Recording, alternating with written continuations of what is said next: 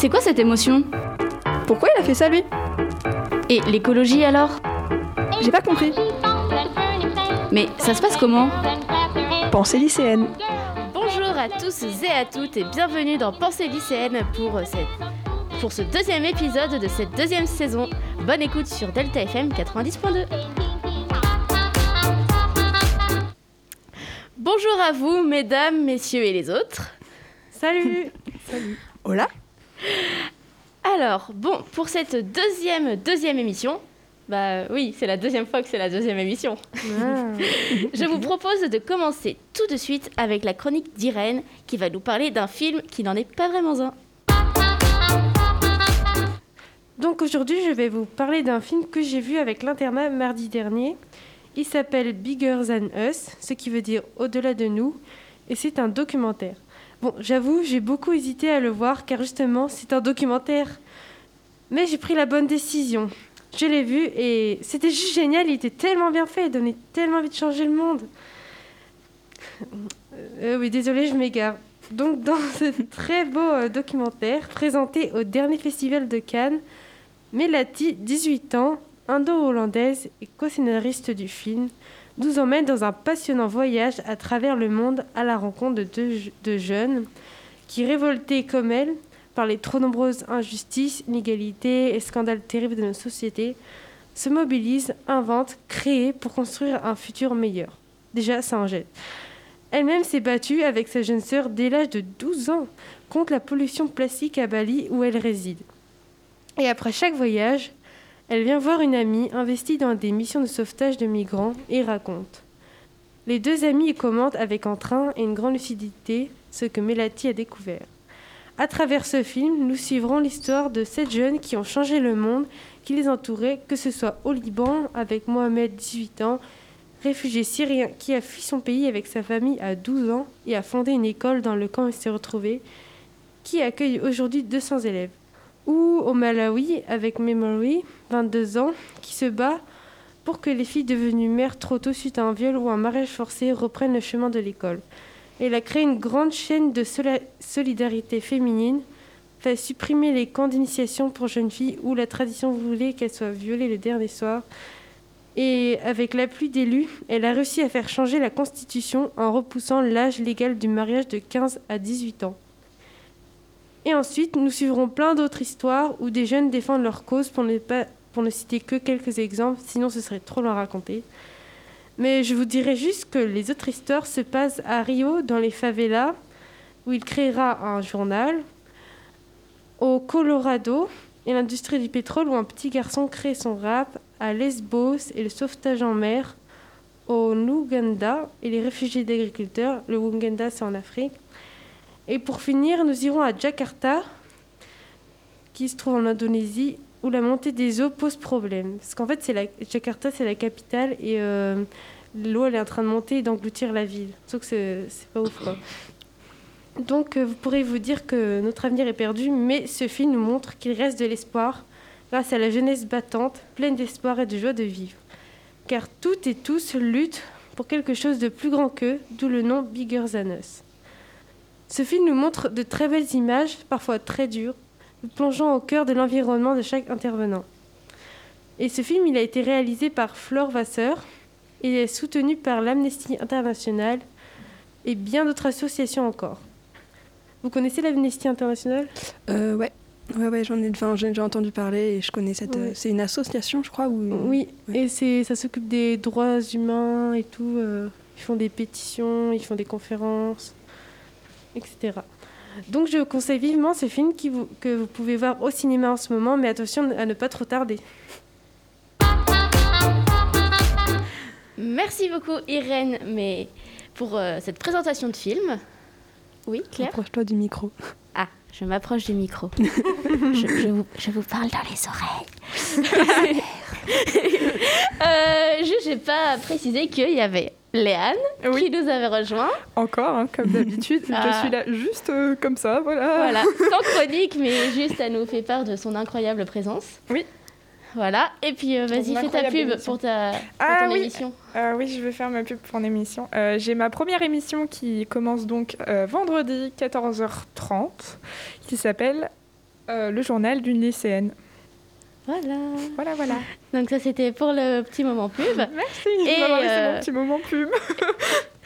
Et tout de suite, j'ai alors j'avais prévu une transition super avec la chronique de Léane Ouais. que je vais faire quand même parce que j'aimais bien ma transition. Vas-y. Alors, du coup, avant euh, d'aller euh, regarder ce, ce documentaire qui a l'air génial, je vous propose de rester encore un peu avec nous et de pas sauter sur ce film pour pouvoir écouter ma chronique, puis la pause musicale et enfin la chronique de Claire qui est assez mystérieuse. Je t'ai un peu coupé avec la virgule, je suis désolée. T'inquiète pas. Bon, moi aujourd'hui, comme prévu, je vais continuer de vous parler des stéréotypes de genre et des héroïnes dans le roman jeunesse contemporain. Et ma source est toujours euh, le mémoire de Marie Batelot qu'elle a réalisé pour son master. La semaine dernière, je vous avais surtout parlé des stéréotypes de genre et j'avais défini ce que c'est. Aujourd'hui, je vais toujours vous parler des stéréotypes de genre, mais je vais plutôt faire des retours euh, sur euh, l'histoire. Donc, depuis des siècles, les sociétés occidentales reproduisent ces normes de modèles féminins et masculins que les enfants intègrent dès leur plus jeune âge. Dès l'Antiquité grecque, on constate que la catégorisation dominante réside dans le fait d'être citoyen ou non citoyen. Alors qu'Athènes, par son régime politique qui symbolise encore aujourd'hui l'égalité démocratique, les femmes n'étaient pas considérées comme des citoyennes. Elles étaient placées au même niveau que les esclaves et les étrangers du point de vue du pouvoir politique. Elles occupaient un rôle essentiellement biologique et reprodu- de reproduction. Euh, je fais un petit point ici, juste, je précise que si je bafouille aujourd'hui beaucoup, je suis vraiment désolée. C'est que j'ai écrit ma chronique un peu tard hier soir. Oui, c'est bien. On ne reviendra pas là-dessus. Du coup, j'ai pas vraiment eu le temps de la relire, donc je suis désolée.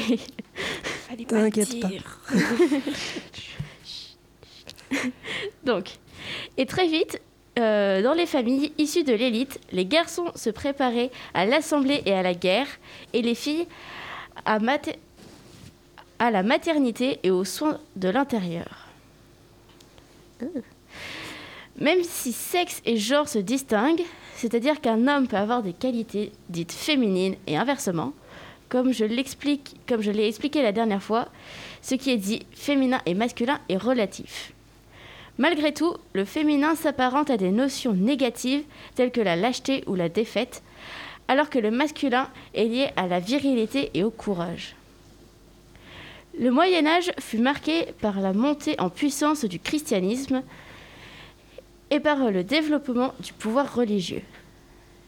Certains écrits bibliques qu'on considère aujourd'hui comme sexistes, voire misogynes, ceux de l'apôtre Paul précisément, sont utilisés pour définir la place de la femme qui est soumise à son mari, dit-il. Au XVIIe et XVIIIe siècle, l'instruction des jeunes filles apparaît de plus en plus comme une nécessité, mais elle ne semble avoir qu'un seul but, en faire de bonnes mères et de bonnes épouses. Wouhou Youpi Ça donne vachement envie. C'est ça. Malgré la Révolution française et la Déclaration des droits de l'homme et du citoyen, les femmes ne sont toujours pas l'égale des hommes, même si nous étions pas passés loin. Et là, je refais un petit moment pub pour, pour référence à la chronique que j'avais faite sur la Commune de Paris, qui était l'émission 13. C'était dans les dernières, ça? Ouais, c'était la dernière. C'était la dernière. Ah, je connais dans le micro. Donc, petit moment pub terminé. Euh, D'une société d'ordre, société inégalitaire dans laquelle la noblesse et le haut clergé bénéficient de privilèges au détriment du tiers-état pourtant majoritaire, nous sommes passés à une société de droit individuel où tous les humains sont égaux, en théorie. Mais ce très grand bouleversement dans la vie d'un peuple est très largement atténué par le fait que les femmes en sont exclues. L'émergence de l'individualisme d'une société masculine d'individus égaux est une telle rupture qu'elle n'est culturellement acceptable que parce qu'elle est compensée par le maintien d'une famille communauté et à la séparation entre l'espace public et l'espace familial, dit Pierre Rosanne Vallon. Bon, les noms de famille, c'est toujours pas ça. Hein C'est pas grave. Alors, des scientifiques justifient, justifient la domination des hommes sur les femmes en raison de l'infériorité physique, psychique et intellectuelle évidente de ces dernières. Alors, je ne sais pas quelles études ils ont fait, mais bon. la, la promulgation du Code napoléonien en 1804 donnera une légitimité à cette hiérarchie des sexes et signifiera aux femmes leur perpétuelle soumission à un homme, à leur père, puis à leur mari. Au, dé- au début des années 1900, les hommes politiques pro-laïcs reprocheront aux femmes leur trop grande proximité avec la sphère religieuse et justifieront ainsi leur refus de les intégrer dans la politique française. On n'est pas sorti de l'auberge. Parfois, Ah j'ai envie bah de là. taper les gens. Ah oui, bah oui. Ouais. Ah, non, pas les gens. Non, non. Ces gens. Ces gens. Ces gens. Ouais, ouais, Voilà, qui sont majoritairement grossement déjà des hommes. C'est ça. Après la Seconde Guerre mondiale, alors que les hommes donnent aux femmes le droit de vote, il est demandé à celles-ci de rester à la maison et de participer à la politique nataliste de la France plutôt que d'aller travailler. Non mais euh, vous, vous inquiétez pas, on va pas s'en sortir. Ah ouais, bah c'est super joyeux quoi. Ce qu'elles feront, et oui, elles le feront, seulement 17% des femmes mariées exercent une activité professionnelle indépendante en 1946. La différenciation sociale dure et perdure, ce qui produit sans doute, ce qui, ce qui conduit, pardon, sans doute les enfants dès leur naissance à se, à se construire des schémas de genre. Bah voilà, je sais que c'était un peu court, mais comme je l'ai fait un peu tard hier soir, euh, je m'arrête là pour aujourd'hui. Est-ce que tu auras une suite, euh, une troisième Ouais. Ouais, ouais, je, En fait, je fais encore, encore, veut, encore une encore. suite. En fait, tous les ans, enfin non, pas tous les ans, mais pendant cette année, vous allez avoir que ça tout le temps. c'est Ça Faut voir. Non, mais- vas bien vous énerver parce que c'est vraiment horrible quoi. Mais euh, On va, on va rajouter un petit va jingle euh, euh, chronique féministe. Non, mais je pense que ça serait pas mal, hein, parce que vu Ah, celle que j'ai fait l'année dernière et celle que je, oui, je pense qu'il y a moyen euh, que. Non, mais oui, oui, oui. Je m'arrête là pour cette semaine, mais vous inquiétez pas, je reviens la semaine prochaine avec euh, toujours la même chose, puisque le master de. Je sais plus comment il s'appelle, je remonte au début de ma chronique. Euh, de Marie Batelot. Je n'ai pas fini de prendre des informations dedans, je n'ai pas fini de le lire, donc il risque encore d'y avoir euh, pas mal de chroniques. Mais pour l'heure, c'est le moment de la pause musicale. euh, qui est la complainte du progrès de Boris Vian. Oui.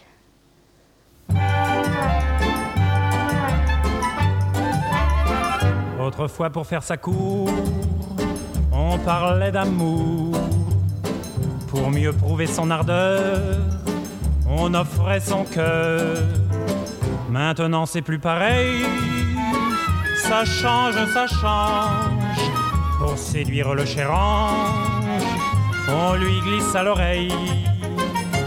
Ah, Gudule, viens m'embrasser et je te donnerai un frigidaire, un joli scooter, un atomixer et du Dunlopio, une cuisinière avec un four en verre, des tas de couverts et des pelles à gâteau, une tourniquette pour faire la vinaigrette, un bel aérateur pour bouffer les odeurs. Des draps qui chauffent, un pistolet à gaufres, un avion pour deux. Et nous serons heureux, autrefois s'il arrivait que l'on se querelle. L'air lugubre, on s'en allait en laissant la vaisselle. Maintenant que voulez-vous? La vie est si chère. On dit rentre chez ta mère et on se garde tout. Ah, Gudule, excuse-toi, ou je reprends tout ça. Mon frigidaire, mon armoire à cuillère, mon évier en fer et mon poêle à mazout, mon cire godasse, mon repas solimace, mon tabouret à glace et mon chasse-filou, la tourniquette, à faire la vinaigrette, le ratatine ordure friture. Si la belle se montre encore rebelle, on l'affiche dehors pour confier son sort au frigidaire, à l'efface poussière, à la cuisinière, au lit qui est toujours fait, au chauffe savate, au canon à patates, à les ventres tomates, à l'écorche poulet. Mais très très vite, on reçoit la visite d'une tendre petite qui vous offre son cœur. Alors on cède, car il faut qu'on s'entraide. Et l'on vit comme ça, jusqu'à la prochaine fois. Et l'on vit comme ça, jusqu'à la prochaine fois. Et l'on vit comme ça. Jusqu'à la prochaine fois. Et on est de retour après avoir écouté euh, la complainte du progrès de Boris Vian. D'ailleurs, toutes les chansons de Boris Vian sont extraordinaires, donc je vous conseille vivement, très vivement, très très vivement de les écouter. Je connais Boris Vian quand même. Celle-là, je la moi. connaissais pas. Voilà. Moi, je le connais en tant qu'écrivain, mais pas forcément en tant que. Et donc, bah, après cette euh, merveilleuse pause musicale, je dis pas ça parce que c'est moi qui ai choisi. Pas du tout. Je vous propose d'écouter la mystérieuse et intrigante chronique, chronique, ah, chronique de Claire. Alors, pour le mystérieuse et intrigante, c'est parce que je l'ai pas mis dans le conducteur. Voilà, c'est tout. voilà, hier soir, elle nous a envoyé un message. C'est normal si vous n'avez pas accès au doc de ma chronique. Euh, c'est une surprise. je voulais pas que vous, vous sachiez ce que c'est. Ok. Oui, bah j'ai le droit de faire des chroniques euh, un petit peu euh, mystérieuses. Surprise Surprise. bon, hello les coupinous. Les, les, les coupinous, oui, les coupinous. Donc, comment vous allez? Bon, Bah, bref, Très bien. Ça va. ouais. Fallait pas qu'on réponde en fait. Si, si, tu peux répondre, hein, mais c'est pas vraiment le sujet. Donc là n'est pas la question. Aujourd'hui, chronique un peu spéciale car elle va être interactive. Tout, tout du moins au début. Yes. Donc, chère chroniqueuse, euh, ou presque, parce que. Je suis là Salut Euh, Est-ce que vous êtes prête? Oui. Bon, je commence. Alors, je décline toute responsabilité si mon petit test ne marche pas. hein. Parce que ça, là, je vais commencer par un petit test. Donc, vous ne serez pas évalué, vous inquiétez pas, faut pas stresser. hein. Je... Très bien. Heureusement, tu as fait une chronique calme alors, euh, je sur le stress. sur l'angoisse, justement. Je sais pas si j'en ai fait une sur le stress. Bref. Euh, donc, je vais vous lire une série de mots et juste après, je vous poserai deux petites questions. Je ne vous demande pas de les retenir, juste de les écouter. Ok? Ok. Alors, dormir, oreiller, lit, rêver, coucher, nuit, fatigue, drap, nocturne, endormi, ronflement, assoupi. Ok? Bon, maintenant je vais vous poser ma première question. Est-ce que vous avez entendu un mot qui commence par un S? Ah bah oui, plusieurs. Qui commence par un S? Non. Euh, Ah non, non, non, il n'y en avait pas. Attends. Non, attends. je, non, je crois pas. non, c'est parce que je l'ai associé à un mot qui commence t'as par pensé un à S. sommeil.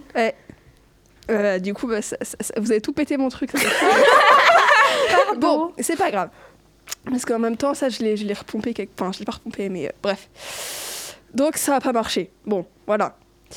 Normalement, ah, euh, donc une fois, j'aurais, je vous aurais posé la question et le mot sommeil. Alors? Parce que voilà, c'est le champ lexical du sommeil. Et là, vous aurez eu bah, pouf, c'est tout bizarre. Parce que vous aurez eu une sensation de déjà vu. Oui. Voilà. Oui. Vous l'avez eu ou pas? Oui, bah du coup, quand elle a dit sommeil, j'étais là, attends, mais elle l'a dit ou pas? C'est vrai? Oui, ça marchait quand Ah même. je me contente. disais, il fallait deviner le mot sommeil. Du coup, je, je savais qu'il y était pas. Parce que je me suis dit, ah, faut que je pense à ce mot. As-tu un esprit tordu? Oui. Moi, personnellement, j'ai entendu tous ces mots, ça m'a fait penser à Grace Matin, c'est tout. hein. Lit, sommeil, machin. Non, Bah, même pas, t'as même pas dit Sauf le sommeil. ronflement, ça m'a fait plutôt euh, tape dans ta gueule et tais-toi. Bon, du coup, mon truc a demi-marché. Bon, bah, du coup, euh, maintenant, je vais reprendre depuis le début pour vous expliquer un peu ce que c'est. D'abord, il faut savoir que la sensation de déjà-vu est très compliquée à étudier car elle est imprévisible. Donc, pour faire mes recherches, je me suis basée sur un post Instagram de France TV Slash. Voilà. Euh, oui, je mets mes sources au milieu de ma chronique. Et alors? Bon. Pour faire ce post, France TV Slash s'est basé sur les études de la neurologue Akira O'Connor et son équipe. Euh, ils ont réussi à stimuler cette impression de déjà-vu en utilisant une technique de création de faux souvenirs. Donc, ils ont fait exactement ce que je viens de vous faire. C'est-à-dire qu'ils ont lu une liste de mots qui avait un rapport avec le, so- avec le champ lexical du sommeil euh, des participants, mais sans dire le mot sommeil. Après, ils ont posé les deux mêmes questions que je vous ai posées. Et après la deuxième question, c'est-à-dire euh, et le mot sommeil alors? Et ben bim bam boum, sensation de déjà vu. Waouh, c'est magique. Donc vous savez très bien que je n'ai pas dit le mot sommeil. Pourtant, ça vous fait tout bizarre. Voilà. Mm. Comme Léane, euh, j'ai réussi au moins avec Léane. Je suis contente. Voilà, ça lui a fait tout bizarre.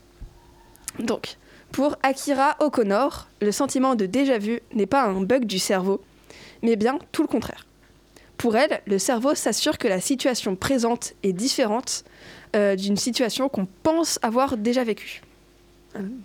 C'est une sorte de pare-feu contre les mauvais souvenirs, comme Avast. Voilà, c'est une sorte de Avast dans le cerveau. Euh, avec ces rappels qui nous font, qui nous énervent bien. bon, ça n'avait pas trop d'import. Bref, en tout cas pour les rappels. Bon. Pendant l'expérience, ma voix était bizarre. Pendant l'expérience, la zone qui s'occupe de la mémoire n'est pas activée. C'est l'hippocampe. Voilà. La zone du cerveau, j'ai oublié de préciser. Ah oui, non, parce que. Un rapport choucroute J'aime pas la choucroute. Donc on... Donc on peut en conclure que ce n'est pas un souvenir qui nous est soudainement revenu, comme la mémoire n'a pas fonctionné. Par contre, les régions de notre cerveau qui s'occupent de la prise de décision et de résolution des conflits ont vachement bien fonctionné, elles ont carburé. hein. Donc ça tend à prouver ce que le professeur O'Connor dit. Alors, cette expérience n'est pas sûre à 100%, mais euh, c'est une des plus plausibles, car elle explique pourquoi cette sensation devient de plus en plus rare en vieillissant, car notre Avast intégré devient moins puissant. Windows 10, Windows 10, quoi. C'est ça. C'est ça. Bon voilà, j'espère que cette chronique vous aura appris deux trois trucs sur notre, euh, sur votre cerveau et le mien techniquement aussi. Et moi je vous dis des bisous les coupinous. Bah merci les filles euh, pour euh, vos super chroniques. Euh, donc là, euh, chef du temps, avons-nous le temps de faire un retour sur les chroniques? Largement, il nous reste, enfin il est 46, on reprend à 8, euh, 9h, 9h05. 9h05. Tranquille. Il nous reste Bah, je 20 vous- minutes. Nickel. Bah, je vous propose de faire un petit retour sur les chroniques et après on fera un point Paula. Faut Paola. Euh, bah vas-y, allez-y. Ah, fallait que tu dises des trucs, Léane. Ah ouais, parce que pendant la pause musicale, on a discuté de la chronique de l'IA. Il y en a une qui était très très calme, euh, pas du tout énervée, tout allait bien Euh, pour elle. oui, parfaitement. parfaitement peu énervé, comme d'habitude. Euh, si, je voulais juste. euh, moi, je pense que les. Les études, tu parlais à un moment qu'ils avaient fait des études là, euh, Les Euh, scientifiques. là, Les ouais. scientifiques, ouais. Et tu t'es même posé la question quel genre d'études ils ont fait? Moi, je suis sûre, ils ont fait un truc, genre, ils ont pris des enfants de 5 ans, des filles, des petites fillettes de 5 ans. Et genre, ils les ont comparés à des hommes de 40 ans ou un truc comme ça pour fausser les études et pour prouver que les femmes sont plus débiles que les hommes. Oui. Est-ce qu'on a l'air d'être plus débiles que les hommes? Alors, Non. en soi, comme je pense que. Après, c'est peut-être faux, mais je pense que ces études ont été faites par des hommes, à une époque où euh, la femme n'avait pas une place méga, méga importante dans la société. Je pense surtout que c'est une étude. euh, je sais même pas si c'était une vraie étude, quoi. Parce que techniquement, c'est complètement faux. Oui, c'est ça, c'est une étude faussée. Donc euh, c'est pour ça que je prends l'exemple des petites filles de 5 ans, mais ça, pou- ça pouvait être genre des, des gens, des, des... Enfin, en fait, ils ont, pour moi, à mon avis, ils ont pas pris genre des gens euh, de 40... Ils ont pas pris des hommes de 40 ans et des femmes de 40 ans. Mhm. Ils ont pris peut-être des femmes plus jeunes ou... Enfin, pour, pour vraiment prouver que non, les femmes n'ont pas... Ou peut-être des hommes qui ont fait des études de ouf, qui sont allés hyper loin. et Ouais, tout, voilà. Ouais. Contre des, des femmes bah, qui n'ont pas eu le choix de leur vie. C'est ça. Voilà, et qui font le ménage avec un aspirateur, un lave-linge, voilà, voilà. Alors que les hommes sont très forts et qui pourraient quand même pousser le can- soulever le canapé pour passer l'aspirateur en dessous. ça serait vachement plus simple pour eux. voilà, voilà. Vu qu'ils sont plus puissants que les femmes. Et nous rappelons que c'est une sieste et une télévision. Et une cuisine pour manger. Parce que, la Pour man- parce que manger, c'est vachement bien. une tablette de chocolat. Ah, qu'est-ce qu'on a encore? Régime. Qu'est-ce qu'on a encore? Voilà, voilà. Euh, J'en cherche des biens. Non, mais d'ailleurs, bah, le temps que tu cherches à la télé, ça m'a choqué l'autre jour. Enfin, ça me fait penser à- au un régime. Il y avait une pub pour euh, où c'était une femme qui faisait un régime parce qu'elle se trouvait un peu grosse, tu vois. Voilà. Et juste après, ils mettent une pub où il y a un mec qui explose son pantalon parce qu'il a pris du poids et il lui dit juste Va-t'en va t'en chercher un de la taille au-dessus. ok À quel moment? Mais à vrai, enfin, moi je pense que les, les, les femmes, si elles ont envie de faire des régimes, ou les hommes, s'ils ont envie de faire des régimes, c'est pour mieux se sentir dans leur peau, tu vois. Bah ouais. Mais euh, après, c'était juste euh, pour rire le un régime. Hein, voilà quoi. J'avais le. J'ai le une chambre pour dormir. Oui, Voilà. J'ai- J'aime bien les petits. une guitare. Oh, une guitare. Une batterie. Oui. Claire est contente. Et je voulais aussi revenir sur la chronique de, de Claire. Du Oui. coup, avec, moi, je suis hyper facile à avoir avec les trucs comme ça. Genre, le, est-ce qu'elle a dit sommeil ou pas? Attends, pause. Ah, mon cerveau. Mais je suis hyper facile à avoir les trucs comme ça. C'est pour ça que, d'ailleurs, euh, je- il y a un moment dans ma vie où j'allais chez, chez l'hypnothérapeute. Et euh, du coup, l'hypnothérapeute, elle t'hypnotise pour, euh, pour, en gros, euh, aller dans le fin fond de ton esprit et, genre, euh, te reposer. Et du coup, euh, enfin, tu réfléchis un peu sur, euh, enfin, grosso modo, c'est ça. Je vais pas rentrer dans les détails parce que je saurais pas très bien expliquer. Ça fait longtemps que je suis pas allée, mais euh, j'allais chez une hypnothérapeute et euh, en gros. Elle me disait que j'étais hyper facile à hypnotiser parce que je partais super vite. Mais parce que, mais parce que en fait, je me laisse trop emporter par ça et que et du coup, bah ouais, je me suis bien fait avoir avec ton truc, mais euh, franchement, ça m'étonne même pas parce que bah, j'ai l'habitude finalement. Mais du coup, je te remercie de t'être fait avoir. Comme ça, il y a pas un truc qui était, Mais a été complètement Du faux. coup, tu vois. juste, Léane ne donne pas cette information à quelqu'un qui voudrait te kidnapper. C'est ça. Ah bah s'il m'attend avec de la bouffe, bah moi j'ai hyper facile à avoir aussi. Enfin bon, je suis désolée, mais là... euh, en même temps, comment je sais que la personne veut me kidnapper? Je peux pas savoir, ça se trouve Bah, quoi, t'as Bah, envie de si c'est un inconnu qui a l'air louche, tu t'écartes. c'est ça, c'est si, s'il vient à la sortie du lycée qui dit Tu veux des bonbons? Bah, moi, je me fais avoir. Des bonbons, les gars, parler aux inconnus. Aussi, euh, t'as une camionnette blanche devant chez toi qui reste pendant deux jours. Tu sais pas à qui elle est, tu te dis Bon, peut-être Alors, euh, Pour Je prends une pelle. pour, pour l'info, l'histoire de la camionnette blanche, ça m'est vraiment arrivé. euh, Oui, on était Ah. en visio. Bah oui, Bah on oui, était en visio tous ensemble l'année dernière pendant le confinement. Et, euh, et j'ai paniqué parce que la camionnette blanche. Alors, c'est trouve c'était un voisin qui venait faire des travaux chez lui, sauf que la camionnette blanche était toute blanche. Il n'y avait pas genre d'inscription, genre de, Il y avait pas de, nom d'entreprise ou de trucs comme ça. Et en fait, elle était genre pile devant chez moi et qu'elle était très grande puisque je le voyais actuellement au-dessus de mon mur. Ah Oui, parce que ton Et- mur est haut. Et, et mon mur est très, enfin le mur qui est devant chez moi est très haut. Et, euh, et du coup je voyais la camionnette devant et j'étais là, mais qu'est-ce qu'elle veut Pourquoi elle est là Et en fait elle est restée de genre 8h à 18h et j'étais comme ça devant ma fenêtre en mode si jamais il y a quelqu'un qui rentre je fais quoi Ouais, parce que t'étais toute seule en plus. Oui j'étais clé. toute seule chez moi. Bah, je ferme ma clé mais même si je ferme ma clé, enfin je veux dire, en fait chez moi, devant chez moi, il y a genre deux grandes baies vitrées où en fait tu vois tout le salon et tout l'intérieur. Ah oui. Donc, et vu que j'avais pas trop internet euh, à ce moment-là, j'étais obligée de me mettre dans le salon pour faire les cours euh, distanciels. d'horreur, ton truc. Ah oui, c'était horrible. Et moi j'étais là, euh, je fais quoi, je fais quoi, je fais quoi? Alors que si ça se trouve, c'était juste un voisin qui avait besoin qu'on lui répare sa- son ampoule, quoi. tu sais, et genre, il y avait eu quelques complications et du coup, le gars a dû rester jusqu'à 18h. Surtout Et moi, j'ai paniqué parce qu'il y avait travail, ça. Camionnette blanche devant chez moi. Et tiens, Donc, c'est- euh, je, je voilà. m'en souviens pas du tout. Je pense que je devais être dans la lune, hein, comme pendant 90% des- du temps des visios. Ah oui, c'est possible. non. Ou alors tu devais faire ton code, c'est possible aussi. Euh, Oh punaise, c'est vrai que je passais mon, co- mon code à l'époque. Oh, les- Et À tu l'as l'époque- pas dit t'accompagner Dis, À l'époque, ça fait qu'une semaine que je l'ai mon code. Donc... Ah ok. Ah oui, d'ailleurs, euh, bravo. Merci non, parce qu'on sait toutes que le code c'est très chiant. Hein voilà. Oh. Euh, bah du coup, euh, Je voulais juste aussi revenir sur Ouais. la chronique d'Irène, que j'ai beaucoup aimé. Je... Ça m'a donné envie de le voir, le Cool. ton documentaire. Ah oui, moi ouais, aussi. ça avait euh, l'air super Ah, intéressant. c'était Ouais. génial. En plus, après, c'était avec l'internat. Et après, on avait fait. euh, on a parlé avec les associations qui étaient venues. On a échangé, on a posé des questions et tout. C'était trop bien. Ah, c'est trop bien. Trop cool. Ouais. Incroyable. C'est génial. Est-ce que ce serait pas le moment Paola? Mais allez, Allez, le moment je, vais mettre une Paola. vir- je vais mettre une virgule pour le moment Paola.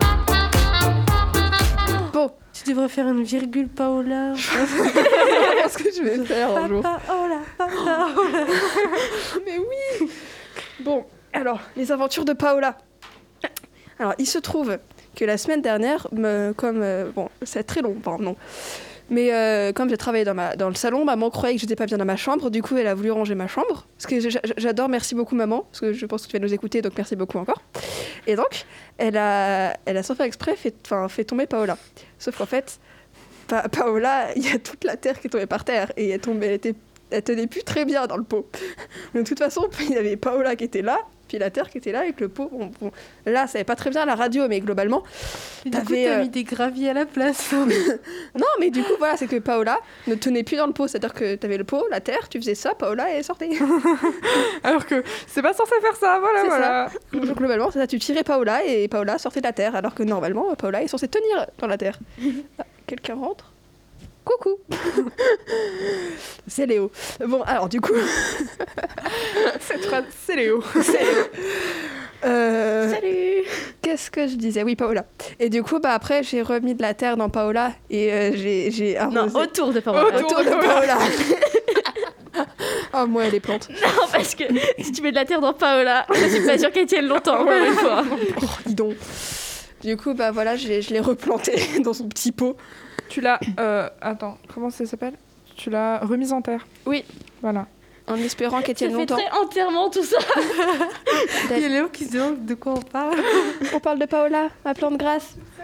ah oui, c'est vrai que lui, en fait, il, il vous entend pas comme c'est moi qui ai le casque. Bref, Ah oui. il croit que je parle toute seule. Je suis pas folle, Bah si, bien sûr que si. c'est connu. Bah du coup, euh, je vais euh, voir si Paola survit encore à une semaine de plus. Hein. euh, on va essayer. Eh, moi je m'en fous. Je veux que tu la fasses tenir jusqu'à la fin de l'année. Ah, je vais essayer. Minimum. Minimum, ouais. Je vais essayer. Je vais essayer. Ça, Enfin, ça serait bien. que- T'imagines le Pour truc incroyable. L'année prochaine. Imagine. Paola, Imagine, on en parle encore Oh, dans l'émission l'année prochaine. Ça serait fou. J'espère qu'elle sera pas morte entre temps. C'est pour Ah, c'est horrible. c'est horrible. Ah, J'espère qu'elle sera pas morte entre. Oh, Paola Oh non, Paola. Paola Non mais on va s'y attacher nous, tu peux pas la faire mourir. Ouais. on, va Je lui, on va lui créer une, on va lui créer un compte Facebook, un compte Insta, tout ce que tu veux, mais tu la fais pas mourir. T'imagines l'enterrement de Paola? Ça serait triste, mais Des ça sera millions d'abonnés en et larmes. C'est ça. En live, tu vois, on va filmer, on va faire des lives Instagram. Oh, Paola Mais même dans l'émission. Oui Ramener sa petite dépouille comme ça. Mais au pire, ra- ramène Paola dans l'émission et tu nous la présentes. Alors, ça va être compliqué, sachant que, euh, du coup, euh, le, le pot de Paola est à rabord de terre. Ah, Donc, tu veux que je le mette où dans mon sac sans que ça se renverse et Ah que bah, Paola finisse écrasée sous mes livres t'as un casier, non Euh, Oui, j'ai un casier, certes, mais le trajet de la maison jusqu'à l'arrêt de bus euh, et le trajet du bus. Mais- Tu la mets dans un sac Ou dans tes mains Tête à ta tête, tête, main. Ah Ouais. Ouais. Oui, peut-être. Bon, bref. Ça Peut-être, l'envie dans ta voix. C'est ça, j'ai ouais, pas bon, j'ai de la vraiment envie, c'est bon, mais euh, Je vais encore la faire tomber. je vais encore mourir. Les, tro- les, les plantes de Claire, elles sont maltraitées. Non On va appeler une association, c'est comme la SPA. Allô, son chien est maltraité. Non, là c'est Allô, sa plante est maltraitée. Oh là là. Bon, Bon. je pense qu'on peut finir l'émission parce que techniquement, il nous reste 9 minutes. Ah oui, C'est passé vite les Bonne 20 idée. minutes. Allez. Bah du coup, on finit l'émission. Je suis accablée de déjà devoir vous dire au revoir et à la semaine prochaine. Mais en effet, bonne nouvelle On se voit la semaine prochaine. Et même celle d'après Et même celle d'encore après Et même celle d'encore, encore après. Oui. Donc je vous dis à la semaine prochaine, euh, bah même heure, même jour, sur Delta FM 90.2 pour l'émission Pensez lycéenne. Salut. Salut, C'est quoi cette émotion Pourquoi il a fait ça lui Et l'écologie alors Mais ça se passe comment J'ai pas compris. Pensée lycéenne.